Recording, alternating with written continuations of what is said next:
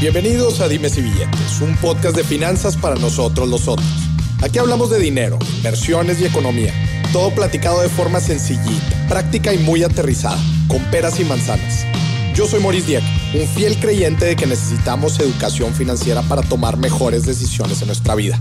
Y también creo firmemente que juntas la educación e inclusión financiera son pilares fundamentales para que todos tengamos una vida mejor. Así que prepárate. 3, 2, 1. Empezamos. A lo largo de nuestra vida vamos tomando decisiones con nuestro dinero conforme se van presentando situaciones. Queremos, se nos antoja ir a comerlo, vamos a comer. Se nos antoja comprarnos un nuevo accesorio, una nueva prenda, vamos y la compramos. Nos topamos con tantas cosas, anuncios, mensajes en la televisión, en redes sociales. Yo lo veo así como que el ser humano está expuesto a una cantidad de presiones eh, de muchos tipos, de muchas formas, eh, y obviamente pues con diferentes intereses detrás que nos llevan a nosotros a tomar una decisión financiera en particular, que hay veces no es la mejor. Y hay muchísima teoría al respecto que... Eh, Behavioral Economics, por ejemplo, que trata de explicar por qué los supuestos económicos no funcionan. Bueno, pues porque el ser humano es irracional. ¿Y por qué es irracional? Porque si lo lógico es guardar un poco de tu dinero para el retiro, pues porque en unos años lo vas a necesitar y es lo más racional. ¿Por qué no lo hacemos? ¿Y por qué cedemos ante los placeres del corto plazo? ¿Cedemos ante la gratificación instantánea? ¿Por qué? Para eso Estoy aquí con un muy buen amigo, que esta ya es la segunda participación en Dimes y Billetes de Diego Rusarín. ¿Cómo estás, Diego? Muy buenos días, muy buenas tardes, muy buenas noches a toda la audiencia de este bellísimo podcast. Es tu podcast favorito, ya la verdad, la verdad, es que sí, top, top 8, fácil. fácil top 8. De los 5 que escucho, top 8. no, la neta sí está cool. La verdad, la, la, plática anterior estuvo muy chida. Y nada, güey, un gusto estar aquí otra vez. No, qué gusto que, que nos estés acompañando definitivamente en el podcast del dinero, ¿no? en el podcast del, del dinero. Tema central en nuestras vidas. Central. Oye, Diego, a ver, platícanos tu platícanos primero un poquito de tu trayectoria. Tú has estado por varios puestos directivos, has estado en el área de marketing de grandes corporativos. Te ha tocado ahora sí que ver este cómo, se toman, cómo funciona, cómo se toman decisiones, cómo se busca impactar, cómo se busca, eh, ¿cómo se llama? Manipular. Manipular, influenciar A, las, percepciones. Así que me gustaría empezar hablando de esto. Nosotros, como seres humanos, no nos damos cuenta, pues porque somos como este, conejillos de indias detrás de un experimento en muchas, en muchas ocasiones, de, de experimentos de mercadotecnia y de publicidad. ¿Cómo funciona el buscar influenciar al consumidor? Eh, a ver, digo, primero te voy a platicar un poquito de la trayectoria para que quede claro, ¿no? Yo estudié diseño industrial, después hice una maestría en diseño de experiencias, que justo cuando se estaba empezando a poner ese tema de moda, ¿no? Porque justo la diferenciación es que lo que no es una experiencia es un commodity. Entonces, justo, ¿qué es una experiencia? Un producto o servicio que tiene valores agregados, cualitativos, intangibles, ¿ok? Y que es un commodity, un producto o servicio que no tiene valores agregados más que aquellos que proporcionan de manera objetiva al mercado. Entonces, por ejemplo, un, un kilo de cemento pues, es un commodity, Porque lo puedes producir tú, lo puedes producir Juanito, lo pueden producir en China, en Brasil, pero es un commodity porque es un kilo de cemento. Un viaje a París es una experiencia, ¿sabes? Eh, no sé, que un payaso te aviente un pastel en la cara es una experiencia. Porque la, relación subjetiva del consumidor con el producto y servicio es lo que transforma el commodity en algo intangible. O como una firma de arquitectura que agarra este commodity de la, de la, construcción, la construcción y lo transforma en una vivienda. crea en una vivienda y es toda la experiencia que te hace vivir. Entonces, prácticamente el, trabajo de la mercadotecnia, o sea, primero lo voy a decir de manera bonita y luego voy a decir lo que realmente es, ¿no? El trabajo de la, de la mercadotecnia, y creo que de muchas otras disciplinas recientes, ¿no? El diseño hace algo parecido, la moda hace algo parecido. Estas disciplinas lo que hacen es agregar capas de valor agregado subjetivos. Entonces, oye, ¿cómo transformo un reloj en una pieza eh, aspiracional? ¿Cómo transformo un tenis en una pieza aspiracional? El diseño, el marketing, la comunicación, todo eso le agrega capas de valor al commodity, porque al fin de cuentas es, pues tú quieres un tenis para caminar, claro. pero pues el tenis que te compras no es para caminar, es para todo menos para caminar. Muchas veces ni se los ponen, cabrón. Compran un tenis carísimo y se quedan en el closet. Claro. Entonces lo que compraron son esos layers de valor agregado que la mercadotecnia, la comunicación, el diseño ponen, ponen sobre el, el commodity. ¿okay? ¿Qué es realmente la mercadotecnia? La mercadotecnia es una máquina de prometer de más y entregar de menos. Okay. Eso es lo que es la mercadotecnia. Y sistemáticamente lo hace. O sea, fundamentalmente la premisa de la mercadotecnia es que no satisface ninguna necesidad. Okay. Los productos que tú compras con la premisa de mercadotecnista no satisfacen la necesidad que te planteaste que, que, iban a satisfacer. A ver, ponme un ejemplo. Porque realmente nada te llena. Ok, o sea, vamos a suponer, voy a comprar un carro. ¿Este es el carro definitivo de tu vida? Nunca vas a volver a necesitar ningún otro carro en tu vida. Este carro tiene la respuesta para ti. En el momento que te lo compras, pues a lo mejor al principio dices, bien, me gustó, está padre, me encanta mi carro. Y luego ya ves otro en la calle y dices, híjole, aquel está Eso está mejor. Y aquí el siguiente año voy a, voy a comprar otro, voy a, hacer un financiamiento, voy a hacer un leasing. No, hombre, ya cambiaron de diseño, ahora mi carro se ve viejo, ¿sabes? Entonces, obviamente todo lo que te propone la mercadotecnia realmente nunca te satisface, sino que simplemente la intención es la urgencia de la compra, pero nada más, no la satisfacción del deseo. Eso es muy importante, porque justo ahí es donde creo que está el meollo de la manipulación. Lo que busca la mercadotecnia es crearte una urgencia, necesidad de compra, no mm. satisfacer tu deseo. Son cosas completamente diferentes. Pero ahorita tú mencionabas, oye, este carro no va a ser el carro de toda mi vida. Claro. Pero, ¿qué pasa si no, o sea, no se promociona de tal forma? Es decir, claro. oye, eh, no sé, lo veo como un, auto, una camioneta de, utilidad. Utilitaria, utilitaria ¿no? Es una pick-up, este, te va a ayudar a cargar tantos. Claro. Oye, ¿están pues prometiendo lo que te ofrece? Pues justo hablemos del carro, si quieres, qué tan buena inversión es. O sea, comprar un carro y, tipo, vamos a suponer, ahorita las líneas de diseño automotriz cambian en promedio entre dos y tres años. O sea, en tres años hacen un facelift y en seis años cambia la línea totalmente. Eso se llama obsolencia programada. Sí. Okay, es algo sumamente abiertamente conocido en la industria, que de hecho, por cierto, va en contra de todas las reglas de la economía. O sea, obsolencia programada, ¿qué es eso? Es literalmente crearte la necesidad de cambio. De que tengas que cambiar. Exacto. ¿Por qué? Porque hace a propósito que tu producto se sienta viejo. Pasa lo mismo con los celulares. Sacan softwares más nuevos que hacen que el hardware se sienta anticuado. No quiere decir que la vida útil del celular haya acabado. Simplemente artificialmente te hacen sentir que, lo que tú tienes ya no es bueno. Ya no es bueno, ya es viejo y o ya no se compara con algo muchísimo mejor que, que acaba de salir. juegan otra vez con tu frustración, con tu deseo y otra vez te están ganchando y viendo cómo negocian para gancharte otra vez. O sea, así es como funciona.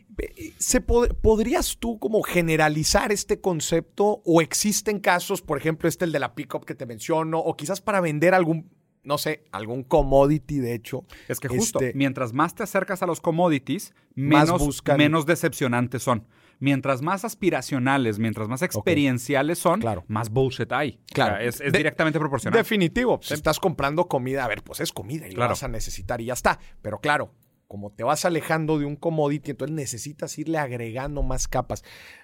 ¿Cuáles para ti, por ejemplo, son, son eh, claros ejemplos o claros errores que la gente comete al momento de...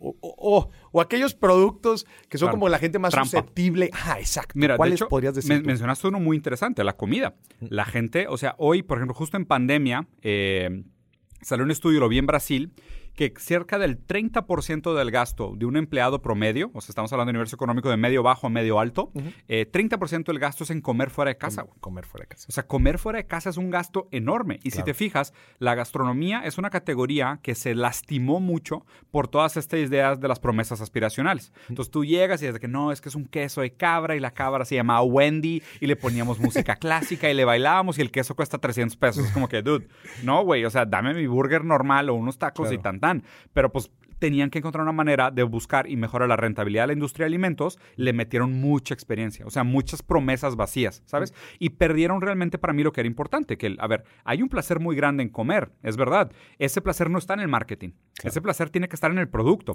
Y donde para mí, o sea, es diferente hacer innovación en el producto per se, hacer innovación periférica al producto, que es en el contexto, ¿sabes? En, el, en la forma en la que se vende, en la comunicación, hacer colaboraciones. Es como que, pues estás nada más inflando el valor percibido, pero no lo estás haciendo mejor per se, hmm. ¿sabes? Entonces, la, la comida se me hace uno. Otro, la moda. La moda, esta es clave también. Muy cañón. O sea, ve el tema de los tenis ahorita. No sé si viste el tema de la VP de Nike que. Sí, que tuvo un problema por, por su hijo, su hijo estaba su hijo revendía tenis. Sí, sí, sí. Ese, ese, mercado está sumamente raro porque, a ver, justo. O sea, ¿qué más utilitario que unos zapatos, güey? Claro. ¿Sabes? O sea, zapatos literales para pisar el piso y mugrero y popó de perro. Pero no, déjame compro unos Dior de dos mil dólares, güey, que mañana valen 24 mil dólares, entonces nunca los voy a usar. Como que, ¿qué pasó, güey? Entonces, ¿qué pasó? Y, bueno, si quieres después te doy mi explicación, pero yo creo que esos dos, moda y comida, son mucho que, o sea, son dos que han sufrido muchísimo. O sea, es donde creo que la gente gasta muchísimo dinero contra lo que recibe. Eh, eh, cuando dices han sufrido muchísimo, te refieres a... Que han perdido su esencia, de lo que era realmente, ah. lo que debería ser el producto. que se han migrado de un commodity a algo que... Algo banal. Algo banal. ¿Cómo, cómo puede el, el, la persona común y corriente, así como tú y yo, o como yo, para tomar mejores... corriente, no. para tomar mejores decisiones. O sea, como eh, al final de cuentas hay veces pues somos muy propensos a caer con este tipo de mensajes y pues la neta, vamos a ser sinceros, somos seres sociales, ¿no? Este, como, como dicen, uy, pues 100 pesos en el banco nadie los ve, pero 100 pesos puestos, ¿no? Claro que los van a poder ver. Y eso definitivamente que tiene que ver con mucho autocontrol y, e inclusive mucho este, eh, autoestima, inclusive muchas veces de, de, Porque lo platicamos ahorita antes del episodio. Los mensajes van dirigidos a tú no eres suficiente.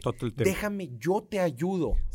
a completarte. De hecho, justo, y qué raro que lo menciones, la semana antepasada hice un post y creé un loguito que haz de cuenta que es una palabra partida a la mitad. La mitad de arriba dice be yourself y la mitad de abajo dice consume.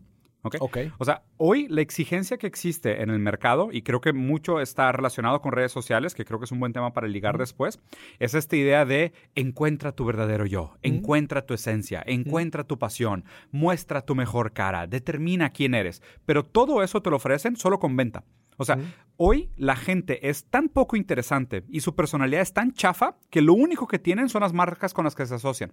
Entonces, e, estamos en un juego tan terrible, tan tétrico, tan alienado, o sea, en el sentido filosófico marxista desde la palabra, estamos tan alienados que no tenemos otra manera de mostrar nuestra personalidad que no sea a través del consumo. Entonces, ¿quién eres? Ah, yo soy un güey que le encantan los festivales. Entonces gasto toda mi lana en festivales. ¿Quién eres? Ah, yo soy un sneakerhead. Entonces gasto toda mi lana en, tenis.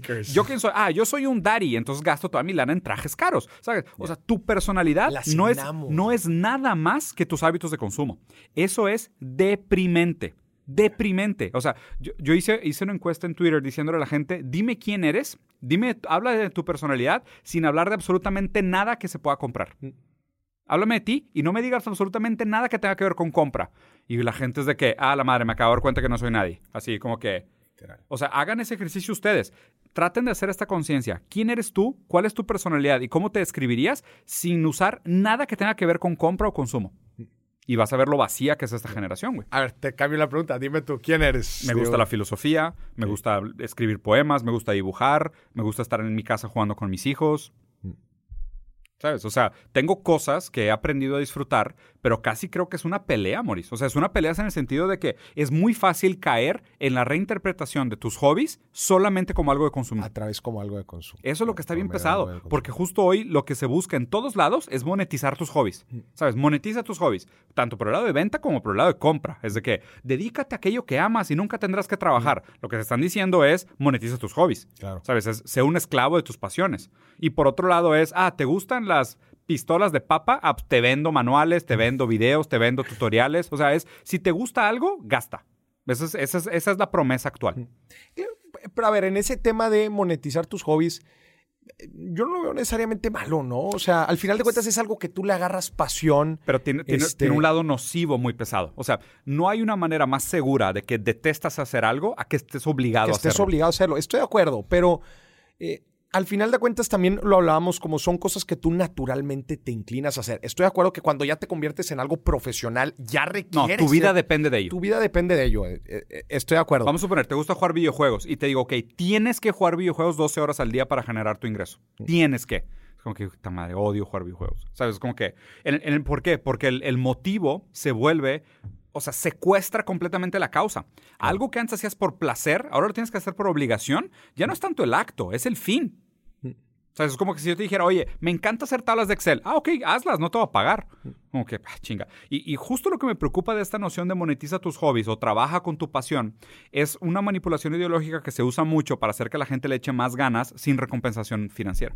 Mm. Cuando no debería ser. O sea, deberías de, hacer una clara separación entre decir, a ver, estoy comprometido con mi trabajo, pero no es lo que amo. Mm. amo otras cosas. Tengo otras pasiones, tengo otros deseos. Aquí estoy por lo que me pagas. O sea, y, si quieres que le eche el extra, pues págame el extra, ¿sabes? Obviamente, el problema es de que como está desregulado el mercado y cada vez peleamos por más desregularización, lo que hacen es que obligan a todo el mundo a de que no solo tienes que ser un esclavo, sino que tienes que ser un esclavo enamorado de tus cadenas.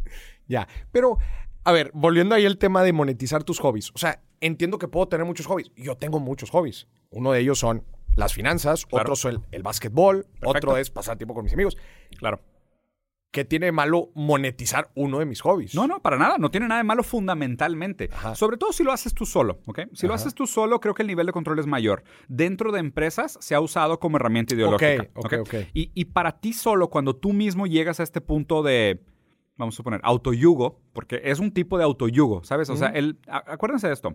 Ser autoempleado también significa que tú eres tu propio jefe y tú eres tu propio empleado. Tú eres tu propio esclavo, tú eres tu propio amo nadie es más exigente con uno mismo que uno mismo. Claro. Entonces, o sea, si tú te tratas mal y tú vas a ser autoempleado y tú vas a monetizar tus hobbies, agárrate, papá, porque te vas a tratar horrible, güey. ¿Sabes? Entonces, o sea, más vale que te vas a exigir, ¿no? Sí, te vas a exigir durísimo, güey. Y obviamente también vas a echar a perder ese hobby. O sea, les recomiendo, por ejemplo, hay un libro muy bueno que se llama La Sociedad del Cansancio, que habla específicamente sobre ese sentimiento, sobre cómo eh, la necesidad de generar dinero mata los placeres de la vida. ¿Cómo es que se llama? La sociedad del cansancio. La sociedad del cansancio. La sociedad del cansancio. Sí. ¿Por qué crees que se debe este tema? Ahorita tú lo platicabas, como las nuevas generaciones como que buscan asignar algo directamente a, relacionada al consumo. ¿Por qué crees que, se que no tienen personalidad? Sí. Porque ahí te va. O sea, hay una explicación filosófica bien bonita de esto y no prometo no hacer el choro muy largo ni muy complicado, ¿no? Pero empieza de una dinámica muy conocida en filosofía que se llama la dialéctica del esclavo y el maestro, donde tú conoces a una persona y dices, oye, pues yo soy más chingón que tú, yo soy el esclavo, yo soy el maestro, tú eres el esclavo. O al revés, tú eres más chingón que yo, yo soy el esclavo, tú eres el maestro, ¿no? Y eso se determina muchas veces en la propia interacción, de manera muy natural, ¿no? Lo que, lo que todo el ser humano quiere es ser reconocido. Lo que todo mundo busca es que alguien le dé un lugar. Un lugar. Es que alguien me vea y me diga de que este güey es chistoso. Importa este algo importante. Este güey es inteligente, este güey es guapo, esta chava es bien líder, esta chava es bien movida, esta chava es buena mamá, este güey es buen papá. ¿Sabes? O sea, lo que todo el mundo quiere es que alguien más le dé un lugar. Porque nosotros solos no nos podemos nombrar. Yo no puedo decir, yo soy autosuficiente, me veo en el espejo todas las mañanas, me como 200 almendras y yo soy un ganador. no, no, existe eso. O sea, el, lugar te lo tiene que dar alguien más. Socialmente se te asigna un lugar. Entonces todo el mundo quiere ser reconocido. En la dinámica del esclavo y el maestro, el que gana, el maestro, es el reconocido, porque tú reconociste que yo soy más chingón, entonces yo estoy bien, yo gané. El problema es el esclavo. El esclavo dice la madre, güey. A mí nadie me reconoció nada, Entonces, ¿qué hace el esclavo? El esclavo trabaja, transforma la naturaleza en algo de valor. Entonces agarra una madera, la corta y la transforma en un barco. Se ve reflejado en el barco. Dice, güey, yo creé este barquito. este barquito está bien bonito porque yo lo hice, cabrón. ¿Sacas? Eso, eso es lo que debería ser la función del trabajo. El trabajo nos debería dar orgullo en el sentido de decir, yo me veo reflejado en el, flujo, de mi trabajo. ¿Qué pasa? Las profesiones actuales y la economía de la división del trabajo, Division of Labor, lo que hizo a grandes rasgos fue, bueno, un mundo globalizado, la manera más eficiente de llevar una economía es que diferentes personas se dediquen a tareas muy específicas. Porque si una persona tiene que construir un barco entero, en lo que, oye, tengo que tallar la madera, ahora me toca ir por la cerámica, ahora me toca ir a lijar, y ahora me toca poner los clavos, y ahora me toca construir la vela, es muy ineficiente. Pero si tienes a una persona clavando clavos todo el día, clava muchísimos más clavos que todo el trabajo total. ¿Qué pasó? Pasamos de ser trabajadores que nos veíamos identificados con el flujo de nuestro trabajo a ser engranes. O sea, somos partes de una cadena mayor. Antes, antes veíamos exactamente lo que hacíamos. Y ahora no vemos, no nos vemos reflejados, en nada. Entonces, ya no, nadie nos da nuestro lugar, ni el trabajo nos da nuestro lugar. O sea, si te fijas, hay mucha gente a la que te preguntas de que, oye, mucho gusto, Diego, ¿quién, ¿qué eres, Diego? Ah, nada, soy director de calidad de PepsiCo. Ah, cool, tu trabajo te define. Claro. ¿Te das cuenta? A, una, Eso está bien cañón. A una cantidad enorme de gente, su trabajo los define. Pero es una, es una ilusión que no satisface. Porque aún así te digo de que, ah, qué cool. ¿Y qué haces? Ah, nada, pues lleno tablas de Excel poniendo ceros y unos, güey, al lado de unas matrices. Y, y, qué efecto tiene tu trabajo? No, pues es que eh, más bien mi trabajo es como determinar si la máquina estaba limpia en el turno que le tocaba. Y, y, ah, y tú trabajas con las máquinas. No, no, nunca he visto las máquinas. Alguien, alguien sube los datos. nunca he visto el producto final. No, güey, alguien sube los datos una plataforma y yo leo ahí los números, los ceros y los unos, y los transformo en una forma y los asigno en una tabla Excel. Y, y, cabrón, ¿quién eres, güey? Claro. O sea, ¿con qué te identificas? Entonces, ¿qué pasa?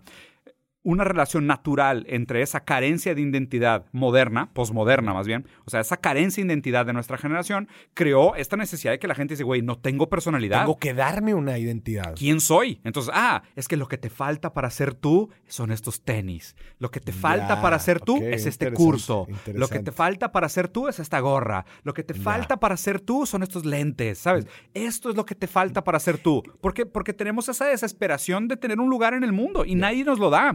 El problema es que la mercadotecnia tampoco te lo va a dar, es lo pinche. Esta persona, esta persona en el ejemplo que dices, llega a su casa y dice, ¿qué creé yo? ¿Qué hice yo? ¿Quién soy? No, o sea, ¿quién soy? Y justo tú como lo dices, este, pues todos estos productos, cosas, te, llaman y te dicen, yo te puedo dar esta identidad. Y ahí es cuando la gente cae. cae. ¿Qué, tanto impacta? Aquí también lo mencionabas al principio, como estos estereotipos.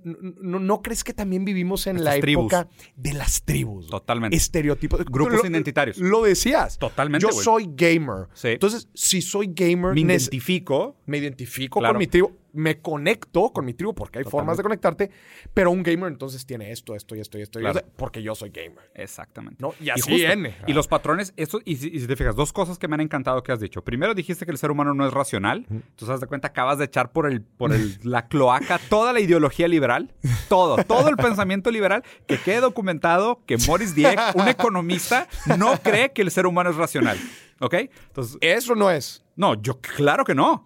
Por supuesto que, no, es. Ah, gracias, hermano comunista. Estamos, estamos, de, estamos, de, acuerdo, nomás no has leído lo suficiente. Y lo, otro, lo otro que dices que me encanta es esta noción de las tribus, porque justo es eso. Nuestro lugar nos lo da un otro. Entonces, pues, ¿quién soy? Pues si me parezco a los gamers y entre todos nos nombramos como gamers, pues somos gamers. Entonces soy alguien. o sea, pertenezco a esta tribu. Y, y, el problema es que justo eso, si te fijas, de hecho decían hay un, otro libro bien interesante de, de, de Luz y Guattari, Dolce Gabbana de la filosofía, porque DIG, que se llama El Antiedipo, que dice que la esquizofrenia es un método legítimo de defensa contra la alienación del capitalismo. Okay. ¿A qué se refiere con esto? Sé que la frase suena muy mamona, pero no es tan, tan complicada. Bueno, de hecho sí. Pero o sea, la idea, la idea es que eh, bajo la idea del capitalismo, en donde todo se consume y todo se compra, todos los ámbitos de la vida son monetizados. ¿okay? Esta es una noción del, del, capitalismo como una ideología totalitaria. Todos los ámbitos de la vida tienen precio, tienen valor, tienen costo. ¿okay? En ese sentido, no hay lugar para el humano. El humano no existe. El humano nada más es que una reducción de sus transacciones financieras. ¿okay? El humano nada más es que un hombre consumista. El, hombre economicus es un hombre, hombre consumista, es yo soy lo que compro. Si no compro nada, no soy nadie. ellos decían que una solución para escaparte de eso es eh, la esquizofrenia. La esquizofrenia es aceptar que realmente nadie es un individuo, que nadie realmente es una personalidad, nadie es gamer, ¿sabes? Nadie es dandy, nadie es hipster, nadie es estas este cosas, ¿sabes? O sea, te, te, pones esa gorra, te pones ese disfraz para sentir que encajas, ¿sabes? Y jugar el juego de, pero ah, no encajas del todo, ¿no? pero pues te sientes tranquilo de que alguien te, apapacha, dices, ay, güey, este grupo está con madre, hay un chingo de gente que dice que está con madre. O sea, pues no tengo otra manera de validarlo, más que la opinión común, ¿no? Entonces ellos decían que justo esta resistencia es, hacer esto. ¿Y, ¿Y por qué? Y esto también tiene algo que ver muy específicamente con finanzas. En este momento tan alienado de nuestra vida, eh, el mercado tiende a tratarte no como un individuo, sino como un dividuo. y, esto, y tiene que ver inclusive con la palabra dividendo y individuo como individualidad. ¿Por qué? Para el banco, al banco no le importa si eres hipster, ¿sabes? O sea, al banco no le importa si eres gamer, si eres deportista. Al banco le importa tu historial crediticio. ¿Sabes? Entonces el banco no te trata como un individuo. Morris es todo lo que Morris es en todas sus facetas. No, para el banco hay un individuo, Morris, ¿sabes? Hay un pedazo de ti que me interesa, lo demás no me interesa, ¿sabes? Entonces, eso también nos crea un sentimiento de fragmentación. O sea, es de que llegas y a lo mejor eres una persona muy noble y llegas a la fila del banco y te dicen, no, pues haz fila, güey. No me importa que seas a toda madre. O, llegas a comprar una comida y te dicen, no, no hay descuento porque no me importa que seas filántropo, conocido, famoso, lo que tú quieras. Eres una persona más. Entonces, esa fragmentación de ser tratado como individuos en cada uno de los ámbitos de nuestra vida también causa crisis de identidad. Que nos van como partiendo y dejándonos la pura carnita o la esencia que somos. El sentimiento de vacío. El sentimiento de vacío. ¿Cómo, ¿Cómo podemos nosotros, o sea, al final de cuentas, me gusta que la gente se vaya como que con herramientas, decir, ah, fuera de este episodio voy a poder eh, aplicar esto. ¿Qué recomendación le darías a la gente? Digo, creo que hemos hablado aquí ya, ya hemos hablado de bastantes cosas, ¿no? Una de las cosas es cómo es que buscan llenarnos, ¿no? Las marcas, empresas, etcétera. Hemos, hemos visto también eh, sí, que buscamos como entrar en estos cajoncitos que, oye, pues bueno, esto es lo que me va a dar mi identidad, esto es lo que me va a poner, y yo mismo me la creo y yo mismo tomo decisiones conforme a eso. Como, ¿qué recomendaciones le darías a la gente para, oye, usar mejor mi lana, sentirme mejor conmigo, mismo. Estoy, seguro que muchas de las cosas que hablamos aquí no solamente van a ser financieras, van a ser más también emocionales. Pero están relacionadas. pero definitivamente están relacionadas. ¿Qué herramientas les darías? Mira, yo creo que dos consejos muy buenos. Digo, bueno, tres. Si no han visto la película de Fight Club, vean la película de Fight Club. porque Fight Club justo habla de ese problema. O sea, el, personaje Tyler Durton, Edward Norton al principio, eh, habla de, es que mi vida está hecho un desmadre, pero si tuviera este sillón mínimo lo del sillón lo tengo resuelto, ¿sabes? Y constantemente el mercado te vende esa falsa, ese falso sentimiento de control, como de que, oye, pues a lo mejor tu vida está hecho un caos, pero... Cómprate esta tele. Sí, güey, exacto. Si te compras el PlayStation nuevo, güey, ya eso lo tienes resuelto. Lo demás lo tienes todo anticuado, tienes un desmadre, estás endeudado, pero tienes el último PlayStation. Entonces, a eso, eso lo tienes bien, ¿ok? Resístanse a eso, ¿ok? Resístanse a eso, ¿por qué? obsolencia programada. O acuérdense de esto. Lo que el mercado les quiere vender es una necesidad de urgencia. No les quiere vender una solución a nada. Eso es, un problema fundamental. Segundo consejo, busquen hobbies gratis. Busquen hobbies gratis. O sea, piénsalo, o sea, haz esto de conciencia un segundo contigo mismo. ¿Tu hobby te cuesta? No es un hobby, es un hábito de consumo. ¿Ok? Hagan esa separación como agua y aceite. Si te cuesta, es un hábito de consumo. Si no te cuesta, puedes decirle hobby. A ver, damos, unos Salir a correr salir a correr. Y la gente va a decir, ay, pero es que tienes que gastar en tenis. Sí, pero te puedes comprar unos tenis para correr a cada tres años, güey. no tienes que estar de que hoy todos los años tengo que comprar un tenis nuevo porque sale un tenis nuevo. En el momento que te metes en la carrera de ratas de no, tengo que mejorar mi tiempo y tengo que competir y todo, se vuelve un tema muy de consumo. Sí, el, relojito para medir mis pasos. este, exacto, exacto. Entonces, justo, traten de resistirse a esa tentación de que todos sus hobbies tengan que ver con un hábito de consumo. Resístanse. No tiene que ver. O sea, tu, tu placer de salir a correr al parque, a la montaña o con tus compas, no va a cambiar si de plano solo, solo porque traes un tenis nuevo o un reloj nuevo, ¿sabes? Eso, eso me, encanta esto que estás diciendo. En verdad, como hacer un esfuerzo entre algo que disfruto hacer, ¿no? Algo que... Y algo que, no, pues es que tengo que consumir o tengo que hacer, porque hay veces, ¿no? Oye, para disfrutar con mi familia, necesito irme de viaje a no sé dónde. No. Puedes, puedes hacer una carnita. Sí, Esa es la esencia que hay veces perdemos y estoy completamente de acuerdo. O sea, creemos que necesitamos ir más lejos, tener más, eh, que la experiencia sea una experiencia súper producida y ir a un evento que se catalogue como triple A y ir a un concierto. Y ve el problema. Mm. Cuando tú levantas la inversión en una experiencia, también levantas la expectativa de retorno de inversión. Claro. Entonces es un problema muy grande porque la mercadotecnia siempre decepciona. Acuérdense de mí que les haga eco esta frase. La mercadotecnia es la constante promesa de más y entrega, de, menos. O sea, eso es lo que hace la mercadotecnia. Cuando tú inviertes de más en un hobby, claro. te sientes casi obligado a disfrutarlo proporcionalmente a tu inversión. Claro. Nunca se da. Tu frustración solo va a ser mayor. Pongamos el ejemplo aquí muy sencillo. Dos familias.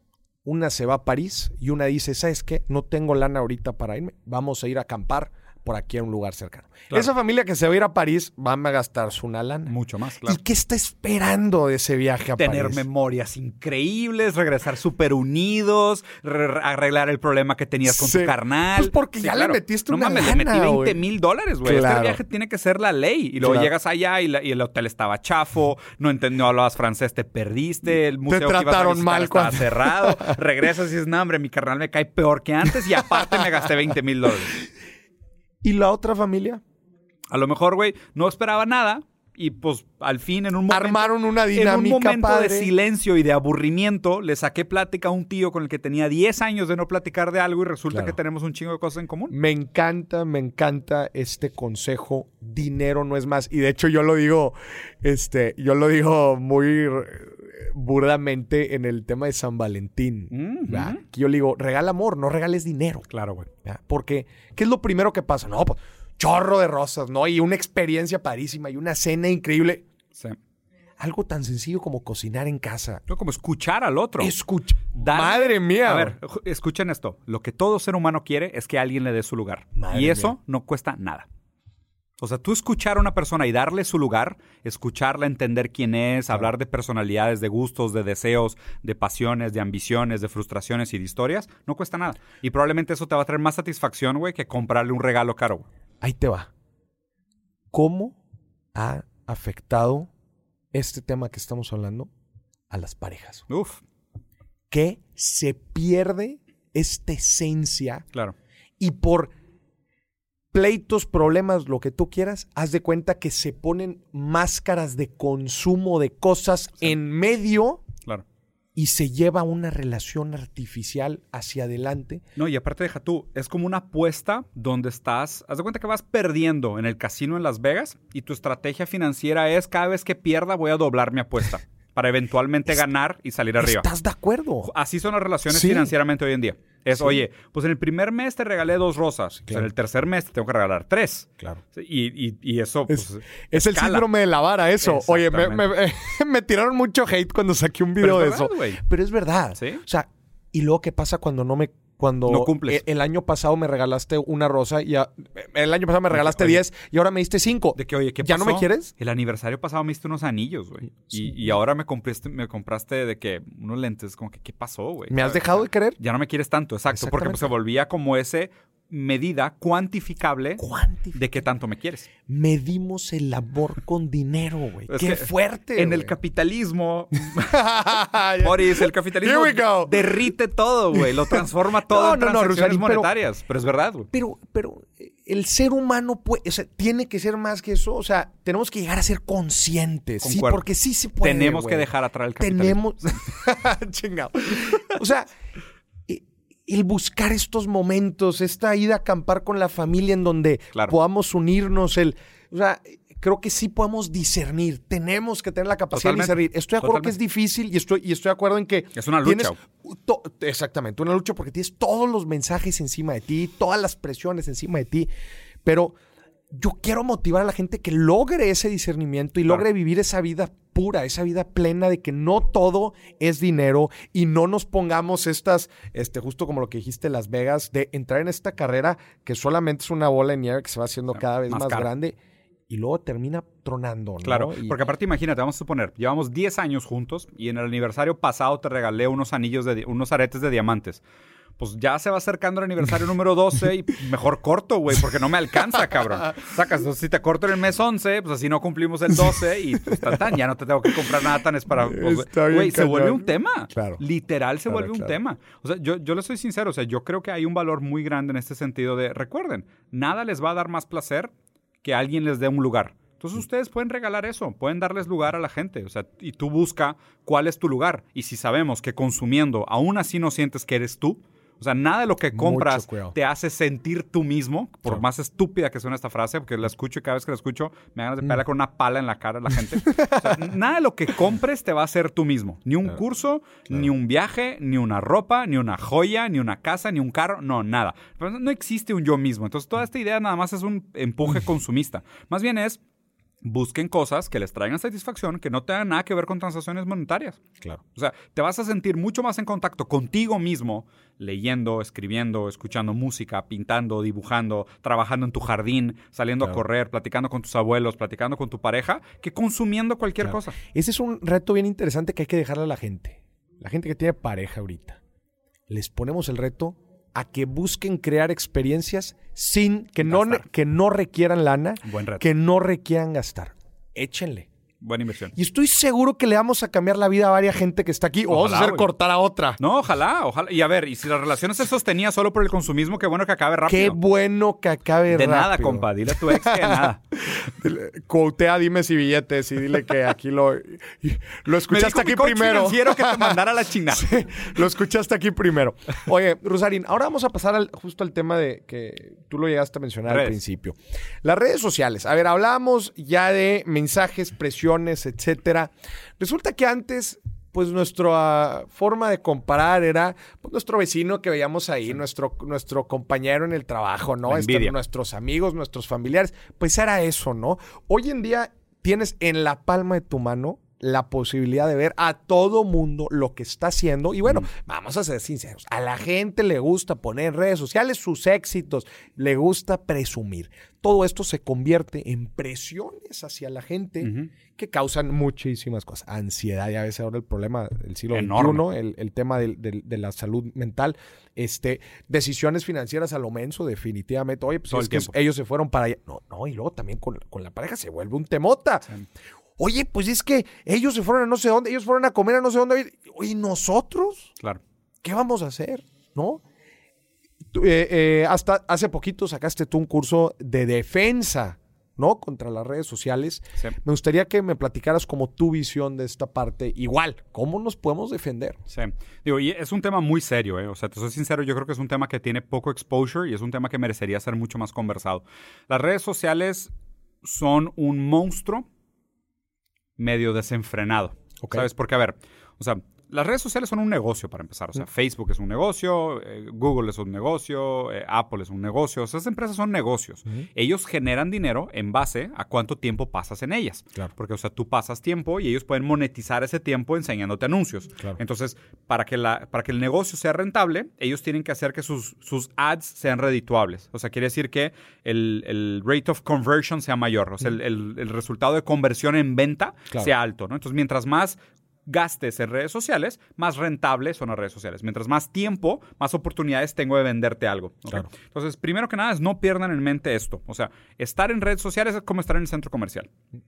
O sea, piensa en esto. Estar en Facebook, estar en Instagram, estar en TikTok es estar en un centro comercial. O sea, piensa en esto. Es un centro comercial. Te distraen con payasos, con globos, con decoraciones, pero te quieren vender algo. Todo está diseñado, es como en el centro comercial, ¿no? Todo está diseñado para, que pases la mayor cantidad, de tiempo, dentro de la red social. Totalmente. Es correcto. Hay, un, hay un eh, documental bien interesante, ¿no? sí, el de Social... Dilemma. Social dilema, sí, el dilema social. Entonces, justo, ¿no? O sea, ¿qué pasa? Yo me metí a investigar cómo funcionaban los algoritmos de redes sociales, ¿no? Porque mucho de lo que pasa hoy en redes sociales es inteligencia artificial y algoritmos. O sea, los algoritmos aprenden de tus hábitos y aprenden a ser más eficientes en qué enseñarte para dos cosas, para que te quede más tiempo y para que compres más. Entonces, los algoritmos todo el tiempo están viendo de que, oye, le pico aquí, pero cuando le picó aquí, luego no le picó acá. Oye, cuando le picó aquí, le picó dos veces acá. Oye, cuando le picó aquí, se quedó 20 minutos viendo fotos de este perfil. Claro. Entonces, ¿qué onda, Mauricio? ¿Qué estabas viendo, Mauricio? Entonces, el algoritmo aprende de ti y dice, ah, ya sé qué sugerirle a Moris para gancharlo. Claro. Y cuando está bien distraído, le voy a poner este tipo de cosas. Y deja tú, no solo distraído. Cuando está deprimido, le voy a recordar que venden antidepresivos en la farmacia que está a dos cuadras de su casa. Y cuando está de buen humor, le voy a recordar que hay un paquete 2x1 de tequila en el supermercado. ¿Sabes? Entonces el algoritmo aprende de ti. Tú de manera retroactiva ves tanto eso que crees que eres tú entonces tú construyes una relación medio dependiente y simbiótica muy torcida con el algoritmo de redes sociales. Porque el algoritmo está constantemente viendo cuáles son tus deseos, te está proponiendo cosas y tú poquito a poquito como que vas aceptando y, se van haciendo súper compas. Y resulta que el algoritmo te conoce más que a ti mismo, güey. ¿Pero por qué? Porque no existe un yo mismo que conocer. Y el algoritmo lo único que está haciendo es que está apelando a tu instinto más crudo a tu instinto de deseo, a tu instinto de satisfacción, a tu instinto de consumo. Entonces todo el tiempo te está proponiendo cosas y de una manera casi sucia, ¿no? De, oye, pues apela a tus sesgos, eh, a sesgo de encuadre, a sesgo de presencia, a sesgo de proximidad. O sea, y eso investiguenlo. Hay otro libro muy bueno que se llama Pensando Lento y Pensando Rápido, que habla sobre los 11 sesgos cognitivos, que es sobre eso lo que está basado mi curso, donde eh, te explican cada uno de esos sesgos, cómo te afecta para tomar decisiones inclusive en contra de tus mejores intereses, que es lo que comentabas, del ser humano no es racional. Claro. les, les dejamos un ejercicio también a la gente. Agarren, eh, a ver si alguien Se, se atreve. agarra el Instagram de un amigo o de una amiga. Agarra el Instagram y la aplicación y métete al, al, a la lupita, A ver qué te sale. al, al explorador y todo, a ver qué te sale. Y les voy a asegurar, se les va a hacer muy raro. Sí, claro. Van a decir, ¿qué hay es algo esto, raro güey?" con este Instagram Sí. porque o con esta red social porque me está mostrando cosas bien raras que yo Sí. nunca vería. Claro, Te está mostrando a la otra persona. claro. Te está mostrando a la otra persona. ¿no? Totalmente. Eh, entonces, Totalmente. es esta relación simbiótica que dices que se convierte con el algoritmo que te, que, que te conoce, sabe Sí. qué mostrarte, en qué momento y en dónde. ¿no? Justo, y, y a ver, y creo que ahí es donde está el dilema para mí, ¿sabes? O sea, que, que es mucho lo que se habla también en este documental. Para mí el dilema es el dilema de la ética, ¿sabes? Porque, a ver, obviamente la red social lo que quiere maximizar son sus ventas. ¿no? O sea, quiere maximizar sus ganancias, ¿no? Pero no necesariamente quiere decir que sea justo que te aproveches de una persona cuando está lo más vulnerable. Claro. O sea, sobre todo por el- en temas farmacéuticos, ¿sabes? O sea, en general se me hace mal. Pues, a ver, las cuatro enfermedades que más matan en el mundo es diabetes, problemas cardiovasculares, Alzheimer y cáncer. Las cuatro están vinculadas a la mala alimentación. Las cuatro están vinculadas al mercado de consumo. O sea, ¿cómo puede ser que tengamos industria de alimentos que todo el tiempo te están tratando de vender cosas y son las cuatro principales causas de muerte? O sea, nosotros literal estamos subsidiando la industria a través del seguro de gastos médicos porque pues ellos nos enferman y nosotros pagamos para resarzarnos. Y al mismo tiempo, todo el tiempo que tú estás ahí, te dicen, cómete, come, prueba, consume. Claro. O sea, pide. Que- Creo que ese tema de la ética eh, eh, nos podríamos pasar aquí hablando Sí, horas, horas. por el simple hecho de decir, ¿es ético atacar los sesgos cognitivos del ser humano? No, obviamente no. Porque, porque por lo que tendrías que juzgar es el fin. O sea, tendrías que decir que lo- cuál es tu objetivo ¿Cuál con es tu todo esto. objetivo con Sí. todo esto? Y nada más es generar ganancia. Y obviamente lo que, lo que la gente pierde de scope aquí es, a ver, se supone que la economía, economos, administración de la casa, ¿ok? La economía administra los recursos naturales. Claro. Entonces, la mejor manera de administrar la economía es empujándole a la gente para que consuma todo el tiempo. Aunque no tenga, aunque no tenga el deseo propio, yo te voy a manipular para plantarte un deseo en momentos convenientes. O sea, ¿por qué? Porque lo que busca realmente la economía hoy es solo maximizar los ingresos. No busca administrar los recursos. Eso para mí es lo que se me hace, o sea, deja Claro. tú, ab- antiético, absurdo. O sea, es absurdo que la Claro. economía funcione como una máquina de destrucción y de consumo en lugar de una máquina de administración. Claro, que, sí. que por eso me parece responsable lo que tú promueves, que es esta idea de piensen en la economía como una dinámica de administración de tus recursos. Claro.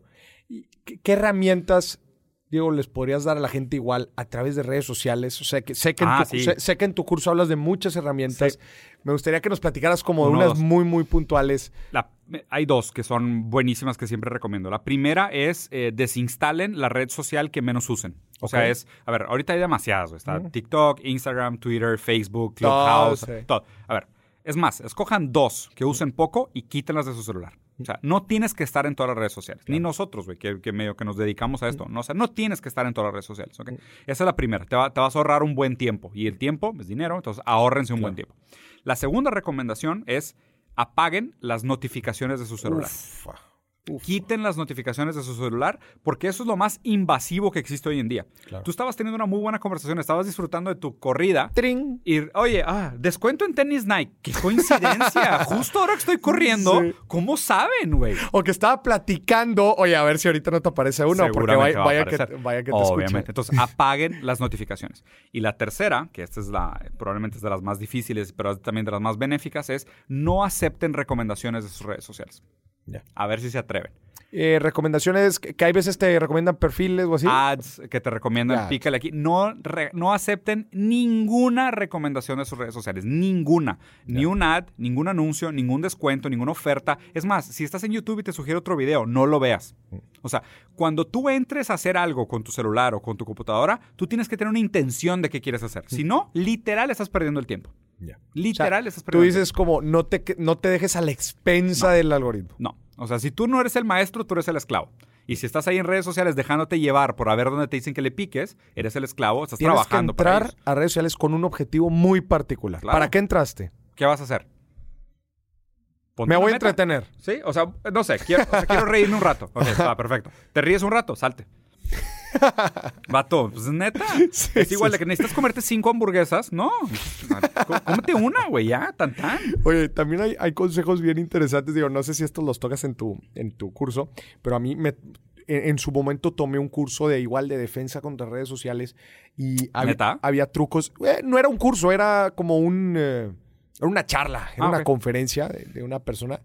Este que justo daba otros consejos. Por ejemplo, ahorita tú dijiste le quita las notificaciones. Él daba también consejos de quita los numeritos. Ya ves que. ah, los indicadores. Los indicadores. Ya ves que tú abres, por ejemplo, tu correo o hables WhatsApp. Dice 28 correos pendientes. 28 correos pendientes o en WhatsApp te vienen este, 30 mensajes. Eso te está llamando a utilizar. Yo no los tengo. Y ahí te va otra. Sí, yo no los tengo nada prendidos. Ahí te va otra que también dijeron que se me hizo bien interesante. A ver.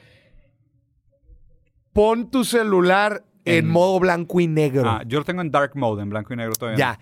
Esta persona decía blanco y negro porque los mismos colores, mira, aquí estamos viendo, aquí son las súper atractivos. Son súper son como juegos. No, de hecho, deja tú, más peor que eso. Nosotros platicamos, yo y mi hermano entrevistamos a un chavo que trabajaba en programación de redes sociales. Y él decía, específicamente son bolitas rojas, porque el cerebro humano, desde el hombre nómada recolector, buscaba las bolitas rojas en los árboles pensando que eran frutas no y ibas por las bolitas rojas. Por eso son bolitas rojas.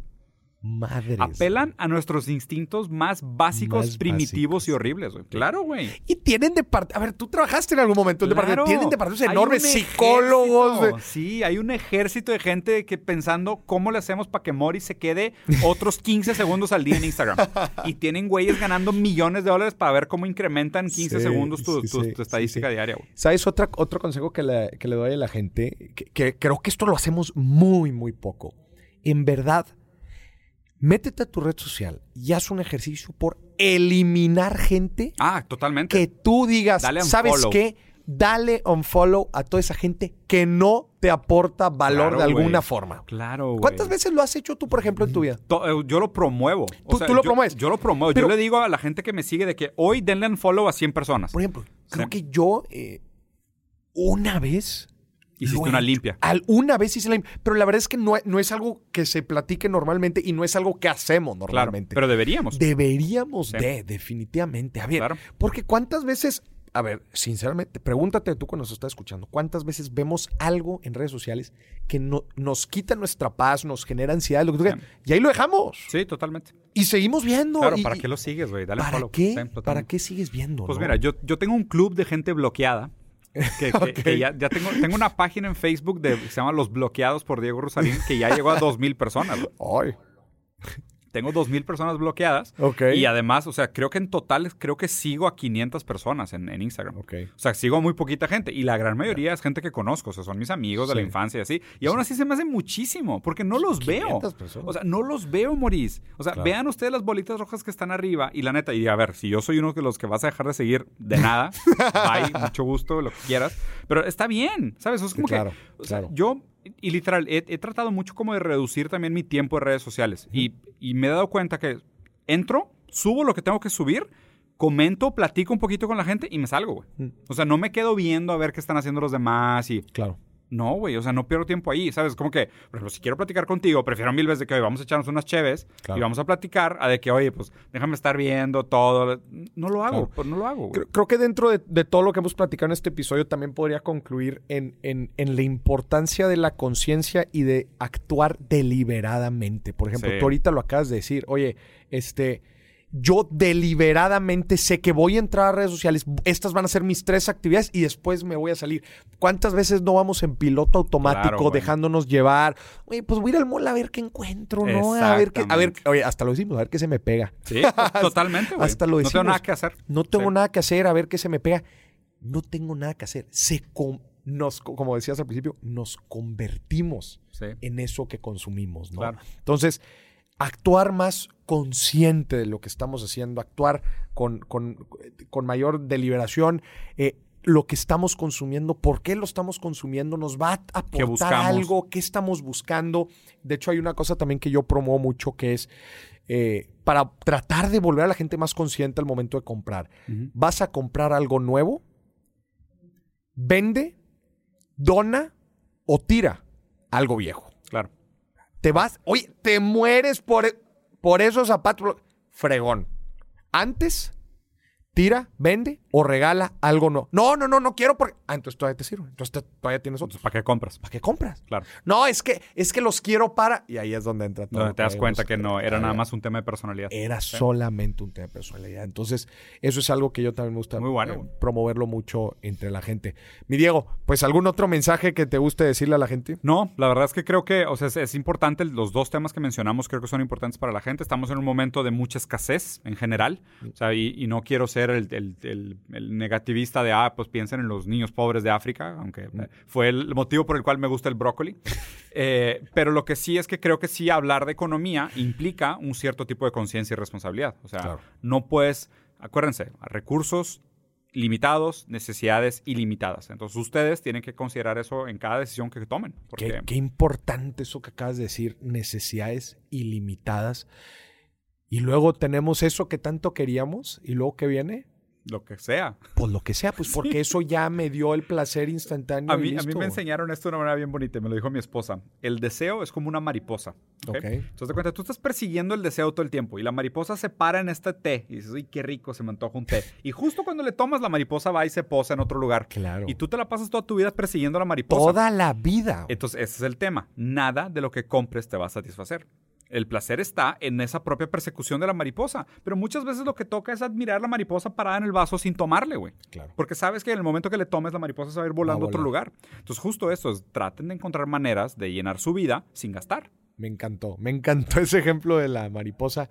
ya sabes, para ti que nos estás escuchando, vamos a volvernos más conscientes. Mucho cuidado porque este ejemplo que acaba de decir Diego de ir persiguiendo a la mariposa, el perseguir a la mariposa muchas veces lleva consigo malas decisiones financieras, endeudamiento, estrés y un sinfín de malas decisiones que después pues terminan por perjudicarnos todo lo demás que importa y que vale la pena. Si me permites, quiero hacer nada más un comentario más. Y justo porque ahorita creo que en redes sociales hay mucho de eso, ¿no? Hay mucha gente en, en, redes sociales específicamente prometiéndote esta idea de que lo que te falta para ser lo que realmente eres es un curso o un taller. ¿Sabes? Es de que lo que te falta para ser tú, encontrar tu pasión y descubrir tu verdadero yo y tu potencial es este curso de 600 pesos. ¿Sabes? O sea, esa es otra mariposa. O sea, a ver, si fuera real, solo venderían uno en la vida.